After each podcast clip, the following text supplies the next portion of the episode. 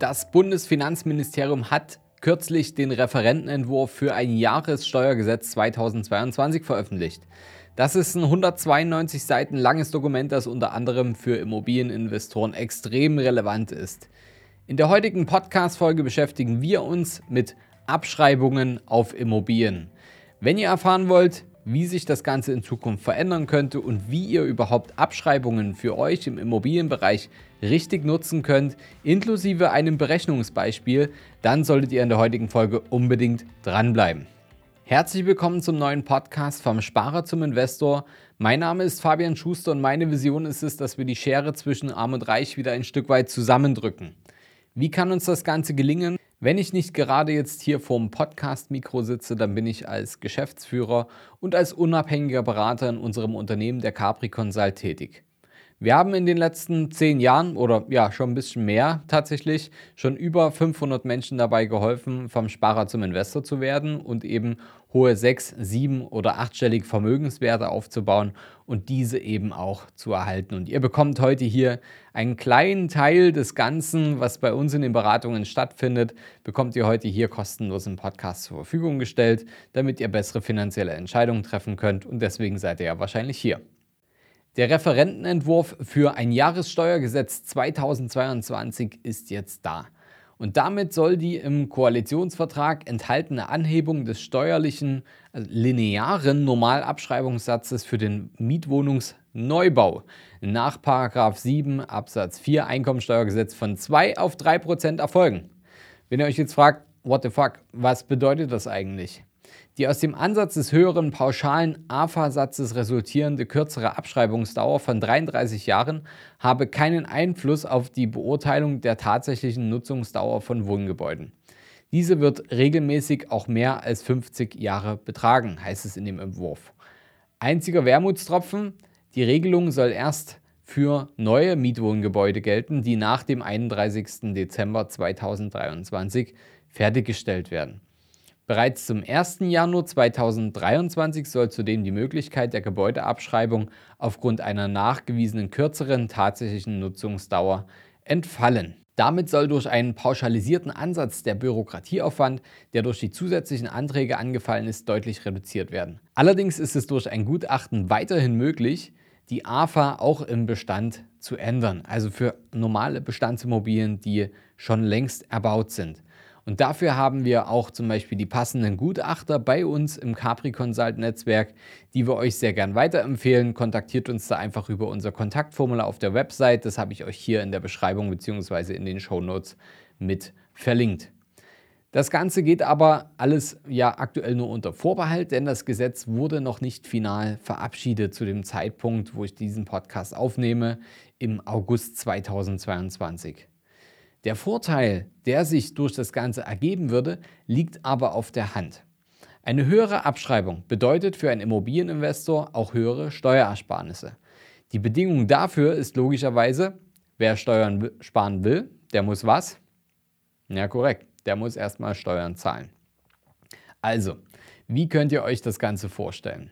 Der Gesetzgeber, der, der gibt euch die Möglichkeit, wenn ihr Immobilieninvestoren seid und eure Immobilien zur Vermietung zur Verfügung stellt, also jemand anderes eure Immobilie, eure Wohnung abnutzt, indem er da drin wohnt, dann könnt ihr diese Abnutzung geltend machen.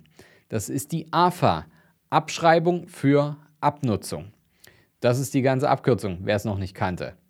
Wie funktioniert das Ganze? Man muss also ermitteln, wie hoch ist der Grundstücksanteil in meiner Immobilie, also innerhalb der Eigentumswohnung oder ähm, des Mehrfamilienhauses. Denn wenn ihr jetzt zum Beispiel ein Haus erwerbt, dann ist es so, dass äh, zu dem Haus ja ein gewisser Grundstücksanteil dazugehört.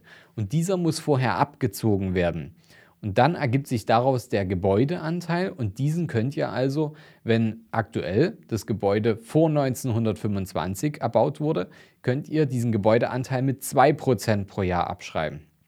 Bedeutet, dass ihr eure Einnahmen um diesen Betrag sozusagen vermindern könnt.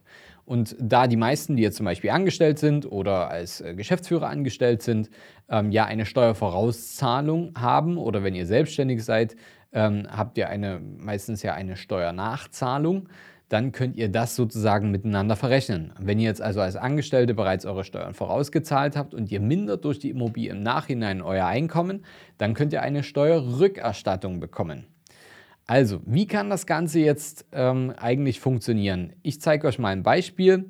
Wenn ihr beispielsweise eine Immobilie habt, die nach 1925 erbaut wurde, dann könnt ihr 2% pro Jahr abschreiben. Es sei denn, über unsere guten Gutachterkontakte könnt ihr eventuell auch 2,5, 3 oder 4% Abschreibung oder 5% Abschreibung bekommen, wenn euch das Ganze gelingt.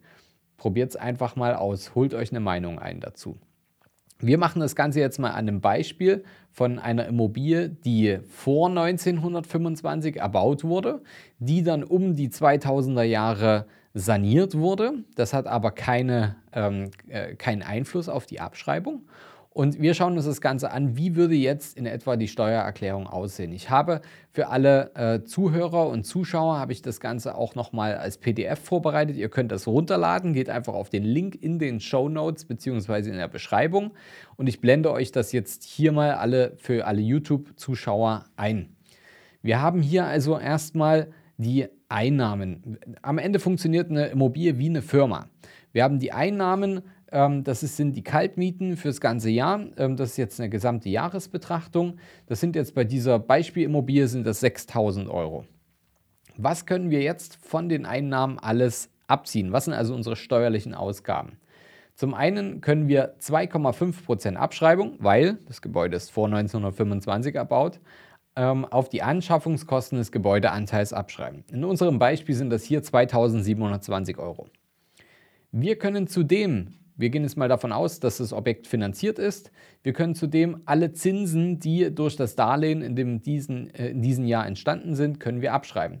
Wo bekommt man die her? Ist ganz einfach. Ihr bekommt jedes Jahr, meistens im Januar direkt, von eurer Bank eine sogenannte Zinsbescheinigung und da steht drin, wie viele Zinsen ihr im vergangenen Jahr gezahlt habt.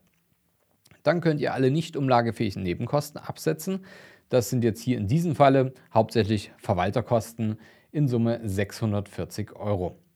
Und dann haben wir hier noch pauschale Werbungskosten drin von 1000 Euro. Und wenn wir jetzt all diese Ausgaben von unserer Mieteinnahme abziehen, dann haben wir einen steuerlichen Verlust in Höhe von 2960 Euro.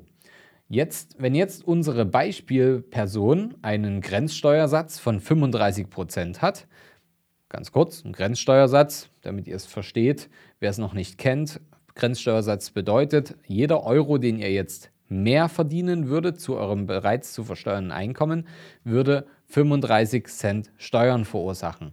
Oder eben jeder Euro, den ihr weniger verdienen würdet, also dass ihr euer Einkommen kürzen könnt, würdet ihr 35 Cent Steuern sparen. Also hier in diesem Beispiel bedeutet das, dass die Beispielperson ca. 1000 Euro Steuern zurückbekommen wird, wenn sie jetzt zum Beispiel eine Vorauszahlung getätigt hat und einen Grenzsteuersatz von 35 Prozent hat und diese Immobilie in ihrem Bestand hält. Ist schon interessant, oder? 1000 Euro einfach für eine Immobilie zusätzlich zu den Mieteinnahmen. Eigentlich eine coole Sache. Auch wenn ja in der letzten Zeit die Zinsen im Allgemeinen etwas angestiegen sind, sind im Vergleich die effektiven Kosten für das Halten eines Immobilieninvestments gar nicht so stark angestiegen. Denn die Zinsen, wie ihr gerade gesehen habt, sind steuerlich abzugsfähig und dann kommt ja auch noch die Abschreibung und die Verwaltungskosten dazu.